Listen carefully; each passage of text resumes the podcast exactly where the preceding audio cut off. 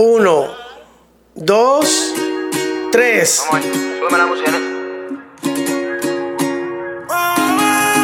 Ya estamos aquí. Una vez se lo prometí.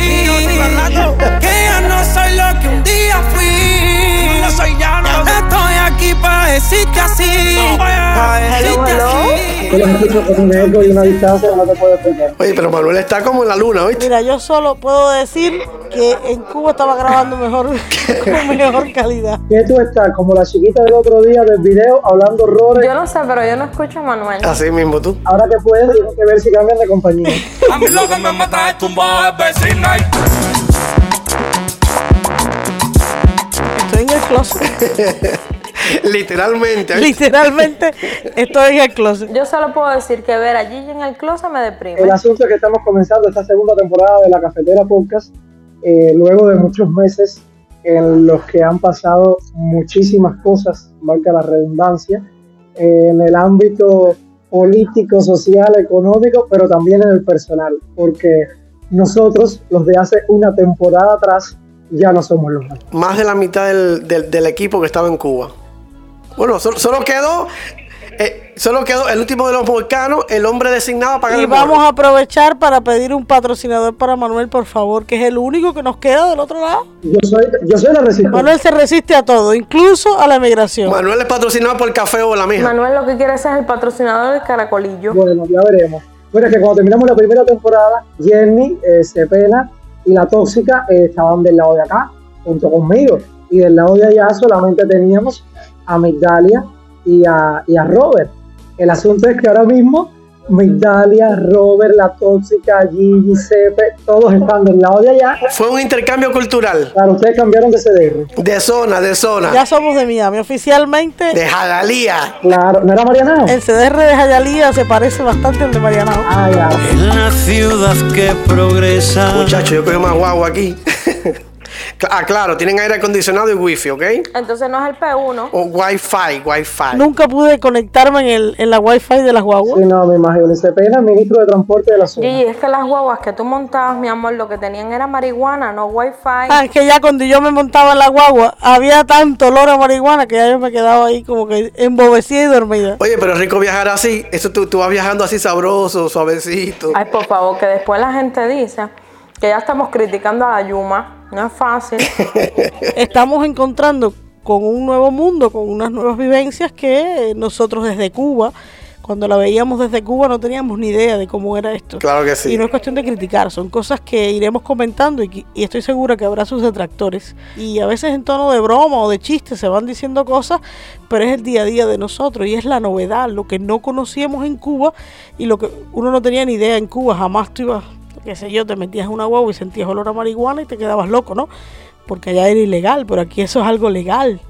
Y para nosotros chocaba. La primera vez que yo salí, Cara y yo salimos y, ve- y sentimos el olor a marihuana en una guagua, tú te asustas porque eso no es normal, ¿entiendes? No es una cuestión de crítica, sino es la diferencia de lo que uno no está acostumbrado. Todo es nuevo. No, y lo que sucede también es que hay, mucha- hay muchas personas como ustedes, por ejemplo, en el caso de ustedes tres, que la primera vez que salieron de Cuba y fue precisamente para migrar a otro país. Es decir, el choque es Exacto. sumamente más grande. No es como alguien que ha visitado otros lugares, decide emigrar un día y bueno, el cambio es un poco menos drástico. En el caso de ustedes, eh, se montaron en un avión por primera vez para salir del país y sin saber cuándo van a regresar nuevamente. Entonces, por supuesto que todo es nuevo, todo es novedoso y, y es complicado también adaptarse a la nueva realidad. Creo que para muchos que se montan, los que están viniendo con el parol humanitario ahora mismo para Estados Unidos, que se montan en Holguín, en La Habana, en Santi Espíritu, no sé, y llegan a Estados Unidos y ven un mundo que debe ser un contraste brutal. Nosotros fuimos paulatinamente conociendo ese contraste porque no vinimos, no sé, Cepena, Cepena no vino de la misma forma que nosotros, pero pero nosotros vinimos en esa famosa travesía que vas conociendo países de a poquito y de a poquito te vas eh, llegando hasta lo que es el desarrollo, ¿no? El desarrollo que te vas a encontrar en Estados Unidos que es totalmente diferente al resto de los países que vas conociendo en esa travesía. Tú vas saliendo del infra, saliste del inframundo, atraviesas el tercer mundo para llegar al primero A entonces. mí lo que más me sorprende es la tecnología. La tecnología es lo que más me ha sorprendido. Las cosas más comunes como comprar refresco es una cosa aquí que tú dices, ¿cómo es posible? Tú vas a comprar refresco. A mí me ha pasado, yo he pasado ver penas hasta por gusto así, pero por montón una pila de veces. He ido a un, a un, ¿cómo se llama esa cosa de la hamburguesa? En la McDonald's no, la otra. Burger King. Y yo voy allí, ay, deme un refresco, no sé qué. Ahí en mi inglés más chequeado, tú sabes, inglés de universidad para todo. Y, y la gente, y, el- y le termina la persona te dice small, medium o large. Y yo, oh, wow. Es, es- small, small. Y el tipo, ya pago el refresco, qué sé yo. Y la persona viene y me trae un vaso. Un vaso vacío. Y yo, bueno, me quedé con el vaso, con, mis dos manitos en el vaso. Bueno, ¿y ahora qué? Y miro a la persona y miro el vaso. Y me señala una máquina. Es que el refresco me coge una máquina. Pero cuando tú tocas el botoncito de la máquina, salen 10.000 tipos de refresco Coca-Cola. ¿Qué coño hago yo ahí? ¿Entiendes? Esas son las cosas, las pequeñas cosas que uno a los 39 años está descubriendo. Lo mejor de eso es cuando te das cuenta que puedes coger el refresco las veces que quieras y siempre puedes seguir tomando más refresco y más refresco hasta que coges 170 libras como estoy yo ahora mismo. Va a rodar. Y ahí es como ustedes dicen, coño, el dependiente de la cafetería de Infantinet nunca me dijo eso. No, mira, aquí nunca, aquí nunca, nunca, a donde quiera que tú vayas, nunca, nunca te van a decir no he vuelto. No. Como si es un kilo, siempre he vuelto. Bueno, en resumen, esta nueva temporada va a ser el sueño americano. Al final, de todas formas, estén ustedes en Jayalía y yo en Holguino, en La Habana o donde me encuentre, al final vamos a seguir hablando de Cuba. Cuba es el lugar que nos vio nacer, es el lugar también que nos ha dado muchas alegrías, que nos sigue dando también mucha tristeza y a la cual siempre habrá que seguir retornando de una manera u otra. Y te digo algo, Manuel, a mí personalmente el amor hacia Cuba, el deseo de, de que Cuba cambie, el extrañar no solo a la familia, como extraño todo de Cuba, mi barrio, el malecón, La Habana, ir a Holguín, no sé, mi perro, es una cosa que se incrementa de una manera que hasta que uno no lo ve desde fuera, tú lo has visto desde fuera porque tú has viajado y sabes lo que es estar fuera. Sobre todo cuando sales de una Cuba en las condiciones que salimos nosotros, que no sabemos cuándo vamos a poder volver, incluso no sabemos si podremos volver algún día. Y eso es, eh, se multiplica por mil veces el deseo de que una Cuba eh, cambie, de que una Cuba sea libre de todas las cosas malas que le están pasando. Yo generalmente una de las cosas que no hago es postear comida. Hay mucha gente que sale y postea todo lo que se come. Yo no posteo comida porque cada vez que posteo comida pienso en mis amigos, en mi gente, la gente que todavía está en Cuba y lo mal que le está pasando. En Cuba no hay nada y lo sabemos y lo vivimos. Y mi madre me decía hace, hace dos o tres días cuando hablaba con ella, lo que dejaste hace cuatro meses no es lo que tú, lo que hay hoy. Y si regresas ahora mismo te darás cuenta que la cosa ha ido a peor, ha ido empeorando, los precios más caros, eh, hay menos cosas que antes, se siguen desapareciendo malos productos, eh, en fin, seguimos con el mismo, el mismo discurso patético y anquilosado que no cambia. eh, y lo peor de todo es que nos han robado hasta la esperanza. Es que yo no creo que vaya a mejorar. Eso, eso no va a mejorar. Económicamente es imposible que eso mejore. Realmente. Eso no tiene posibilidad económica de mejorar. Porque se meten en unos planes ahí locos en su cabeza que al final nada de eso tiene resultado. Y sobre la base de que, ¿cómo tú vas a planificar una zafra sobre la base de un combustible que no tiene? O, hacer cualquier producción sobre la base de una materia prima que no tiene. Sobre esos temas tendremos para ir conversando durante toda la semana. Lo que tenemos que hacer un recuento y que la gente se enterara de, de lo que ha sido también un poco de nuestras vidas desde que terminamos la primera temporada. Pasaron muchas cosas, como ya les decía, en el ámbito político, económico, social, pero también en el personal nuestro. Y queremos también que la gente eh, supiera un poco el por qué nos habíamos tardado tanto en comenzar una segunda temporada. Y mucha gente nos preguntaba, ¿regresan? ¿No regresan? Pero es que eh, al igual que este país ha ido cambiando, no sabemos si para bien, para mal o ha ido en retroceso, pues también en el plano personal han sucedido muchos cambios. Entonces no habíamos tenido la oportunidad, el chance de recomenzar. Pero aquí estamos. Puesto, ey, lo tengo caminando por el expressway. Ey, ey, Los mexicanos me dicen coño, güey. Ey, Bueno, yo solo puedo decir que en mi experiencia personal, eh, creo que por primera vez en 32 años decidí eh, unirme. ¿30 y cuánto? Sí, 32, 32, querido 32. 33. Se tomó la Coca-Cola del olvido. Aquí la gente se quita la edad. Llega la lluvia y se quita la edad. Una maravilla. Bueno, nada, pero es que me siento de 32. Empezó por los años. Luego se olvidará de mí. Solo puedo decir que por primera vez me siento libre de poder hablar, Yo siempre estuve a las sombras, la, la, tóxica siempre estuvo un poco para ayudar y apoyar y estaba ahí al lado de ustedes todo el tiempo, pero siempre me dio miedo, siempre soy sincera, siempre tuve mi, mi preocupación a qué consecuencias podía traerme eso en Cuba o, qué podría pasar o cómo mi familia iba a tomar la situación. Y bueno, eh, por primera vez me siento libre y creo que de las cosas que agradezco después de haberme atrevido a hacer la travesía y de haber eh, empezado de cero, cero, cero en un nuevo país es tener la libertad de poder decir, ahora sí lo quiero hacer, ahora sí quiero eh, exponer y poner mi cara, mi voz y todo. Ahí yo quiero decirle a, la, gente que nos está escuchando, yo quiero hablar un poco de Kareli. Kareli era de las que nos decía, como Kareli siempre estuvo un poco a la sombra y solamente tenía un bocadillo de vez en cuando, se le escuchaba de fondo, pero Kareli era como una especie de lo que en la radio cubana sería una asesora. Que las asesoras, además de asesorar, tienen un papel de censurar un poco y por dónde debe ir, por dónde no debe ir la cosa, el programa, lo que se vaya a decir. Y Karina era así, era como, oigan, vayan a ver lo que ustedes dicen, tengan cuidado, miren cómo lo dicen, esto puede traer problemas, yo pienso que tú estás siendo demasiado directo, a lo mejor puedes buscar la manera de no, no, no, no, no, Gigi, no, no, no, Gigi, no, eso no lo digas, si quieres, si quieres que lo digan ellos, pero tú no digas eso, Gigi, que te va a buscar un problema, ¿sabes? Y eso generaba una discusión, y otra, y otra, y otra. Kareli era una especie de voz en off de Pepe Grillo, en la distancia y es también producto de ese temor que lamentablemente a lo mejor Jenny, Cepena y yo nos liberamos hace mucho tiempo, pero que bueno, no todo el mundo es igual. Y Care, eh, por X o por Y, pues bueno, lo sentía, sentía ese temor de poder expresarse, de poder hablar y desde su papel de, de amiga, pues entonces también quería cuidarnos y protegernos de que cualquier cosa que pudiéramos decir pudiera tener consecuencias negativas. Y esa es una cosa que a mí me llama mucho la atención de Cuba y creo que te voy a decir algo,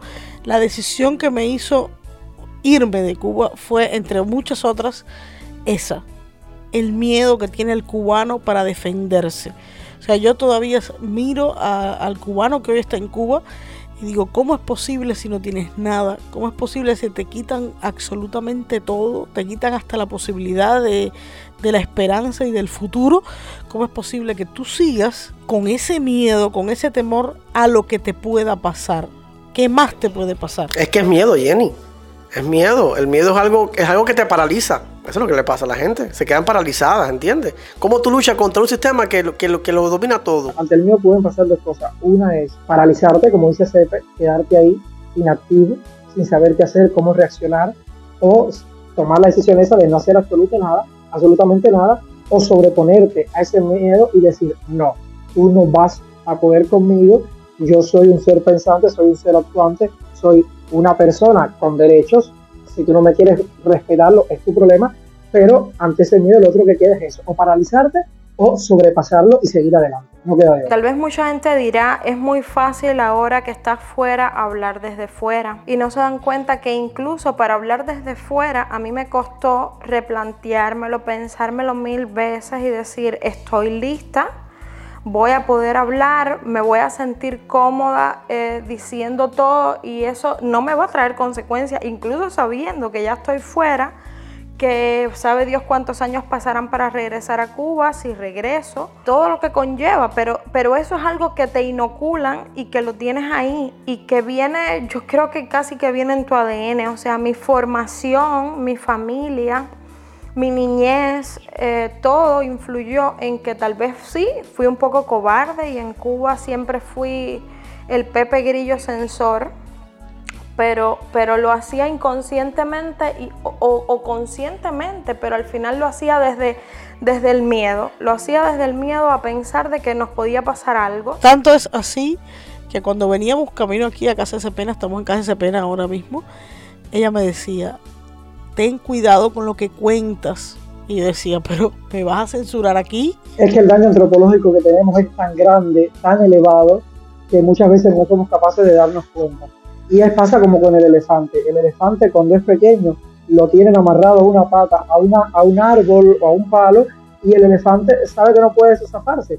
Crece el elefante, se convierte en un elefante adulto con la misma cuerdita amarrada a la pata y el elefante no se va a zafar porque piensa que no va a poder conseguirlo, porque ya creció sabiendo que aquella cordita lo tenía atado y no era capaz de saberlo, teniendo toda la fuerza necesaria para poder zafarse de la cuerda. Así nos pasa lamentablemente. Hemos crecido, como dice Karen, nos han inoculado ese temor en, en las venas, con algunos lo han conseguido más que con otros, otros, no sé, por X o por Y, por las vivencias, por, por las cosas que hemos vivido, eh, no hemos querido seguir eh, atados a esa cuerda eh, que en un principio quisieron atarnos desde pequeños, pero lamentablemente es así. somos seres dañados y habrá que ir recuperándose y sanando. Jenny decía una cosa que es verdad, a veces la gente desde aquí, ya está aquí, ya está en un país libre y tiene miedo a osar, tiene miedo a hablar de Cuba. ¿Por qué? Porque si no me dejan entrar más, porque si está mi familia, porque si no quiero buscar el problema. Oye, es tu país, ¿entiendes? Es tu gente la que está allí sufriendo. Y todo lo que uno haga es, nada comparado con, lo que hay que hacer contra ese gobierno, ¿entiendes? Y me topa una pila de gente aquí en Estados Unidos ya.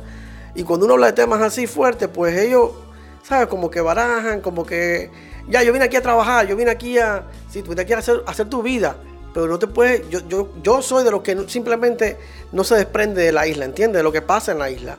Sí, uno viene aquí a hacer su vida, pero también, también ahí está la vida de los tuyos. También ahí está tu país, donde tú naciste. No te, yo no tengo por qué vivir en Estados Unidos.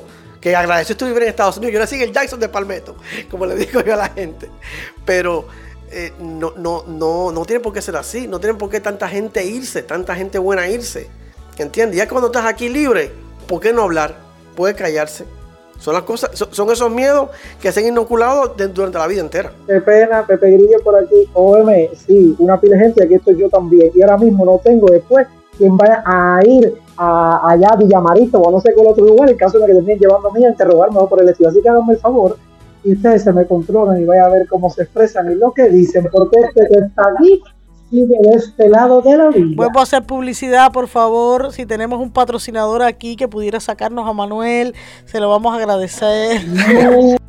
Vamos a estar haciendo, vamos a estar haciendo publicidad todas las cafeteras hasta que Manuel esté aquí con nosotros en Miami, en Hialeah, en el corazón del imperio. Mira Manuel, a lo mejor Puentes de Amor te saca. Yo estoy dudando un poco de ti habla, dice cosas, publica en redes sociales, no te pasa nada. Jenny, te recuerdo que eso iba decían de ti de mí, Pero ahora mismo estábamos queriendo a sacar a Manuel. Yo siento que lo que le tenemos que pedir es al patrocinador de la diosa que nos traiga a Manuel. Tú no querías que me por favor, diosa, ayúdanos a Manuel. mira, la diosa llegó y se arregló en dos días. Por favor, y cuando llegue, opéramelo también. Así mismo, Manuel. Opéramelo, ponme. Te ponen y te quitan de todo aquí. En la maquinita. Pasa por la maquinita, papi. My Cosmetic Surgery. Que se. Mira, no, te, no estén dando. Cuidadito, que eso no es promoción. Pero bueno, si quieres, Susana. No es promoción, pero si Susana Pérez quiere patrocinar la cafetera, también aceptamos ese patrocinio. Cuando uno llega nuevo a un lugar, uno planta bandera. Solo quiero que escuches. Pero yo soy la diosa de Cuba y planto mi papaya. Otra publicidad. Yo no trabajo ni cobro por la publicidad, pero estoy dando publicidad gratis. Caballero, toda la gente de Miami que vaya a La Habana, que necesite grabar, por favor, póngase en contacto con Manuel. Hago mi producción de sin nada, que sé yo, producción en línea, lo que sea. Yo les ayudo con guion, si tengo que dirigir, les dirijo. Y ya todo te hago esta dirección de arte si es necesario. ¿Tú sabes por qué Manuel hace todo eso, Jenny? Manuel hace todo eso porque es el único que queda, no queda más nadie. Mira, y si está por Miami, también nos puede llamar a nosotros y le paga a, Manuel y le paga a Manuel porque nosotros no cobramos, nosotros no podemos cobrar, pero le pagas a Manuel, ¿entiendes? Es que nosotros necesitamos ayudar a Manuel, recuerden, no hay arroz, lo que vino fue harina por pescado. No, ¿para qué? ¿A qué? Ni pescado ni ¿qué pescado de qué? Ni harina, nada, de nada, no hay de nada. ¿Y qué le voy a hacer? Si en el fondo te amo. Ya que estamos hablando de todo, ya pusimos al día a nuestros oyentes sobre cómo nos va en la llama la Yuma. Eh, ¿Y a ti? ¿Qué tal te va? ¿Por fin te vas a postular a diputado o no? Venga, claro, por supuesto. La comisión de candidatura va a tener presente a alguien como a mí para ser diputado de ese parlamento, ¿verdad? Totalmente. ¿Tú te imaginas una hoja tuya puesta en la bodega con tu currículum ahí? Manuel nació en el ser de una familia humilde, a los 16 años hizo tal cosa, estudió en tal escuela, qué clase de currículum. No, sí, sí, yo sé, porque era yo, pero nunca fue ni militante, ni esto ni lo otro.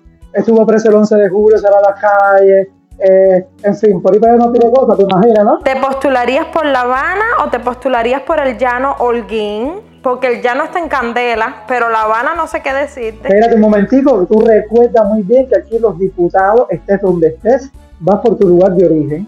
Yo, por ejemplo, me hubiese tocado votar, por ejemplo, por Polanco, fíjate, si hubiese ido a votar, hubiese votado por Polanco, porque aunque viene la van hace muchos años y todo lo demás, pero es dinero, bueno, muy hubiese tocado votar por Marrero. Polanco aparece en la boleta de Emilio Bárcena. Polanco que en su vida ha ido Emilio Bárcena. ¿Cómo es posible eso? Niño, no sabe ni dónde Mira, ya el tema de las elecciones en Cuba, ya eso es algo que da pena, asco, vergüenza y de todo, ¿entiendes? Yo no sé cómo todavía una persona tiene el, la, la, la capacidad de no ir vomitando a la urna y votar, ¿entiendes? Porque es penoso, es vergonzoso que digas todos los días, eh, no tengo comida, no tengo esto, no tengo lo otro, y luego vas el domingo y votas. Por aquellos que no van a hacer nada porque la situación mejore, porque si nosotros tuviéramos un parlamento decente, un parlamento que tú dices, coño, es un parlamento de verdad, eh, que realmente van a abogar por legislar por las necesidades del pueblo, de aquellos a quienes deberían representar, eh, aquellos a los que en teoría eligieron, los eligieron, votaron por ellos. Pero no, sigue siendo un parlamento que se reúne dos veces al año, que sigue eh, legislando y las cosas que termina legislando, al contrario, siguen siendo para mordazar más al pueblo, nada, para que este país cambie eh, para mejor, incluso ni dentro del sistema, incluso porque no le importa. Claro, incluso ni, ni, decisiones dentro del sistema social que han decidido que tengamos, fíjate, político social que decidido que tengamos. Es una cuestión de sentido lógico, sentido común, cuando uno de nuestros, de nuestros eh, parlamentarios va a decir, bueno, tengo una iniciativa legislativa para apoyar, no sé, eh, a las personas trans, por ejemplo, o para apoyar a aquellas personas que viven en tal y más cual situación, o por aquellas personas que necesitan realmente, eh, no sé, cualquier y una de las tantas cosas a las cuales pudiéramos necesitar en este país, sectores de la población que no lo tienen ahora mismo. Nada. O exigir resultados. ¿Cuándo van a exigir resultados? Todas las políticas son equivocadas y nadie exige nada. Hablando de otras votaciones, las últimas que yo estuve estando en Cuba, las votaciones nefastas por aquel código de familia que usaron a la comunidad LGTBI como punto de lanza para, para para aprobar una cosa que ya estaba aprobada desde antemano, ¿no? Entonces no quieres ayudar a esas minorías porque no te importa. Pero tampoco te importa que cada día en ese país mueren mujeres a manos de sus maridos, ex maridos. Nadie hace nada, no hay una ley. ¿Cuántos niños hay perdidos, perdidos, desaparecidos y que aparecen muertos cuando pasan 6 o 7 meses? ¿Cuántas mujeres, jovencitos, todos los días? ¿Cuántos niños muertos en el servicio militar? y todavía ahí siguen los padres en Cuba enviando a sus hijos al servicio militar. Ahí sigue la gente como corderos. Les voy a recordar de que te inoculan el miedo, les voy a recordar que siempre está el del CDR que se te aparece a la casa, como nos sucedió a nosotros, donde nos obligaron prácticamente ir allí a votar por algo que no nos representaba, porque, porque la relación bueno, de Jenny mía, que ya es pública y todo el mundo lo sabe, nuestros oyentes también. Aunque estoy claro, ahí estoy dentro del dentro del closet. Jenny, sal del closet. Oye, tú sabes que a mí de las elecciones me llamaron la atención dos cosas. Una, pasó como otras veces tantas que alargan una hora más las elecciones sin ningún motivo, porque lo que la ley dice en su artículo 97.2 es que si hay fuerza mayor, pero yo no vi en, en Cuba ninguna tormenta, ni ningún terremoto, ni nada ese día. Y lo otro que me llama la atención, porque yo le escribí un, correo a la oficina de estadística de Cuba y me respondió. Y yo le preguntaba que cuántos mayores de 16 años tenía Cuba, eh, tenía Cuba. Y ellos me responden que hasta el cierre del 2022, o sea, diciembre del 2022, Cuba tenía 9 millones y tanto de personas mayores de 16 años. Y el patrón ese eh, de la cantidad de gente que fueron a votar es de 8 millones y tanto. O en tres meses se fue millón y pico de cubanos o ahí no coincide la lista con el billete. Fíjate, si tú pones más gente que la que realmente pones en, la, en las boletas, tienes un margen ahí que te beneficia, porque si, de, si tú dices que tienes 8 millones y pico de personas que van a votar, y ese 8 millones y pico vota 6 millones, bueno, el 70 no sé cuánto por ciento fue a votar. Pero si tú dices que tienes 9 millones y pico de personas que van a votar y votas 6 millones y pico, tu por ciento de no votación es mayor. Claro, hay cosas que no coinciden, como tampoco a, este, a estas alturas, en el momento en que estamos grabando el podcast, yo todavía no sé eh, la lista oficial con las estadísticas de cuántas boletas fueron anuladas, eh, cuántas boletas estuvieron en blanco, eh, porque esa información... Dicen ellos que fueron 6, no sé qué por ciento anuladas, y, no, 3 y pico anuladas y 6 por ciento y pico en blanco, o algo así. Todo el mundo sabe que es mentira y a nadie le importa, ¿entiendes? Y el cubano que está en Cuba tiene que darse cuenta que al resto del mundo no le importamos nada. Si no luchas tú por, por cambiar tu vida, por cambiar tu microespacio, nadie te lo va a cambiar. El asunto también con todo esto es que no tenemos observadores de otros lugares que puedan decir, si es cierto, fueron unas votaciones transparentes, votaciones donde, donde realmente la gente fue o no fue a votar. No tenemos observadores, es decir, no tenemos organizaciones que puedan hablar al respecto, nunca lo van a permitir, por supuesto que no lo van a permitir. Además que es muy frágil el sistema. Una hojita ahí con un papelito, un papelito en blanco y un lapicito, ¿qué es eso? Es un sistema muy frágil, ¿entiendes? Totalmente, nos quedamos con la información que da la Comisión Electoral Nacional y más nada. Toda la gente que dirige Cuba hoy no tiene ningún tipo de vergüenza. No le importa ni siquiera que se vea a las claras tu mentira. Yo resumo estas elecciones como el sobrecumplimiento de la papa en el noticiero y te das cuenta de que es mentira, que todo es mentira, que te pasas un año esperando que llegue una libreta de papa a la bodega y al final nunca llega y todo el mundo dice, uy, bien el sobrecumplimiento y te lo sigue entregando el paquete. A mí me llamó mucho la atención algo. Una, yo no sigo creyendo en esas cifras que han dado porque yo sigo creyendo que el nivel de, de, abstención fue bastante alto, muy alto, algo que ellos además sabían que iba a suceder, pero me llamó la atención más algo cuando dieron los resultados y al otro día ver las entrevistas de algunos de, de esas personas que maldirigen este país, en el que estaban como ebrios de gozo, ¿sabes? Como eh, casi eufórico, era como esa alegría de lo que no te esperas. Ahí todo el mundo sabe que eso está en un hilo. Lo que pasa es que el cubano no se ha dado cuenta. El único que no se ha dado cuenta es el cubano de a pie. Y el triunfalismo barato ese que los hace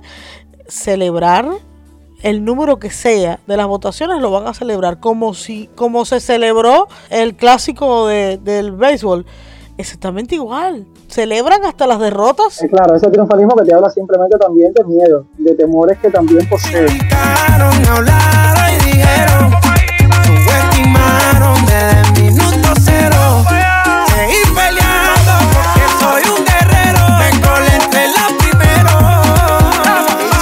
ya seguimos, ya les estamos llegando al final de la cafetera. Pero yo creo que pudiéramos invitar a esa gente que nos está escuchando y que tenemos mucha gente que nos escucha del lado de allá eh, del estrecho de la Florida. Ya que estuvimos hablando de los cambios que han sufrido algunos de nuestros integrantes, bueno, todos los integrantes, excepto yo, con el asunto de la migración, yo creo que sería bueno que la gente también nos contara, eh, nos mandara un mensajito por audio eh, a través de nuestro canal en Telegram y nos contara ¿Cuáles han sido esos mayores retos a los que se han enfrentado desde, desde que llegaron a Estados Unidos? Es decir, como cubanos. Y antes de terminar este podcast, quiero decirles a tanto a Roberto Cera como a Migdalia Alvear que ellos saben de que esta es su casa y que siempre que quieran una coladita pueden entrar a la cafetera podcast. Por favor, Roberto, regresa, que Manuel no tiene con quién discutir. Te lo recuerdo, estamos en Twitter, Instagram, Facebook, Telegram, la cafetera podcast búscanos, síguenos y en Cuba si nos vas a escuchar a través de Spotify sabes que tienes que usar VPN porque ¡tacham! Está bloqueado. Estamos deseosos de que gente de Cuba participe, sobre todo gente de Cuba, porque nuestra realidad cambió y nuestra realidad también no es la de Cuba. Y sí queremos saber qué pasa en el día a día de, de, nuestra isla, de nuestro país, que está con nosotros donde quiera que vaya. Aunque uno no esté allí, creo que Cuba está más dentro de mí hoy que cuando vivía, de hecho, en Cuba. Quiero agradecer a Amanda porque nos ha preparado una sangría para esta coladita que no tomamos café. Y pizza. Y, pizza. Así que bueno. Cara dice apenas tan borracho. Yo no, porque yo no tomo alcohol. Lo de la sangría y la pizza mi cara. Vamos a salir del closet. Oye, Manuel, vamos a salir del closet. Careli, se pena yo. Ya, definitivamente, vamos a salir del closet. Qué lástima que Roberto y Michela no estarán, pero qué bueno que regrese a la cafetera, a la perra, una de las grandes narradoras de este país. Un besote desde la cafetera que la queremos muchísimo.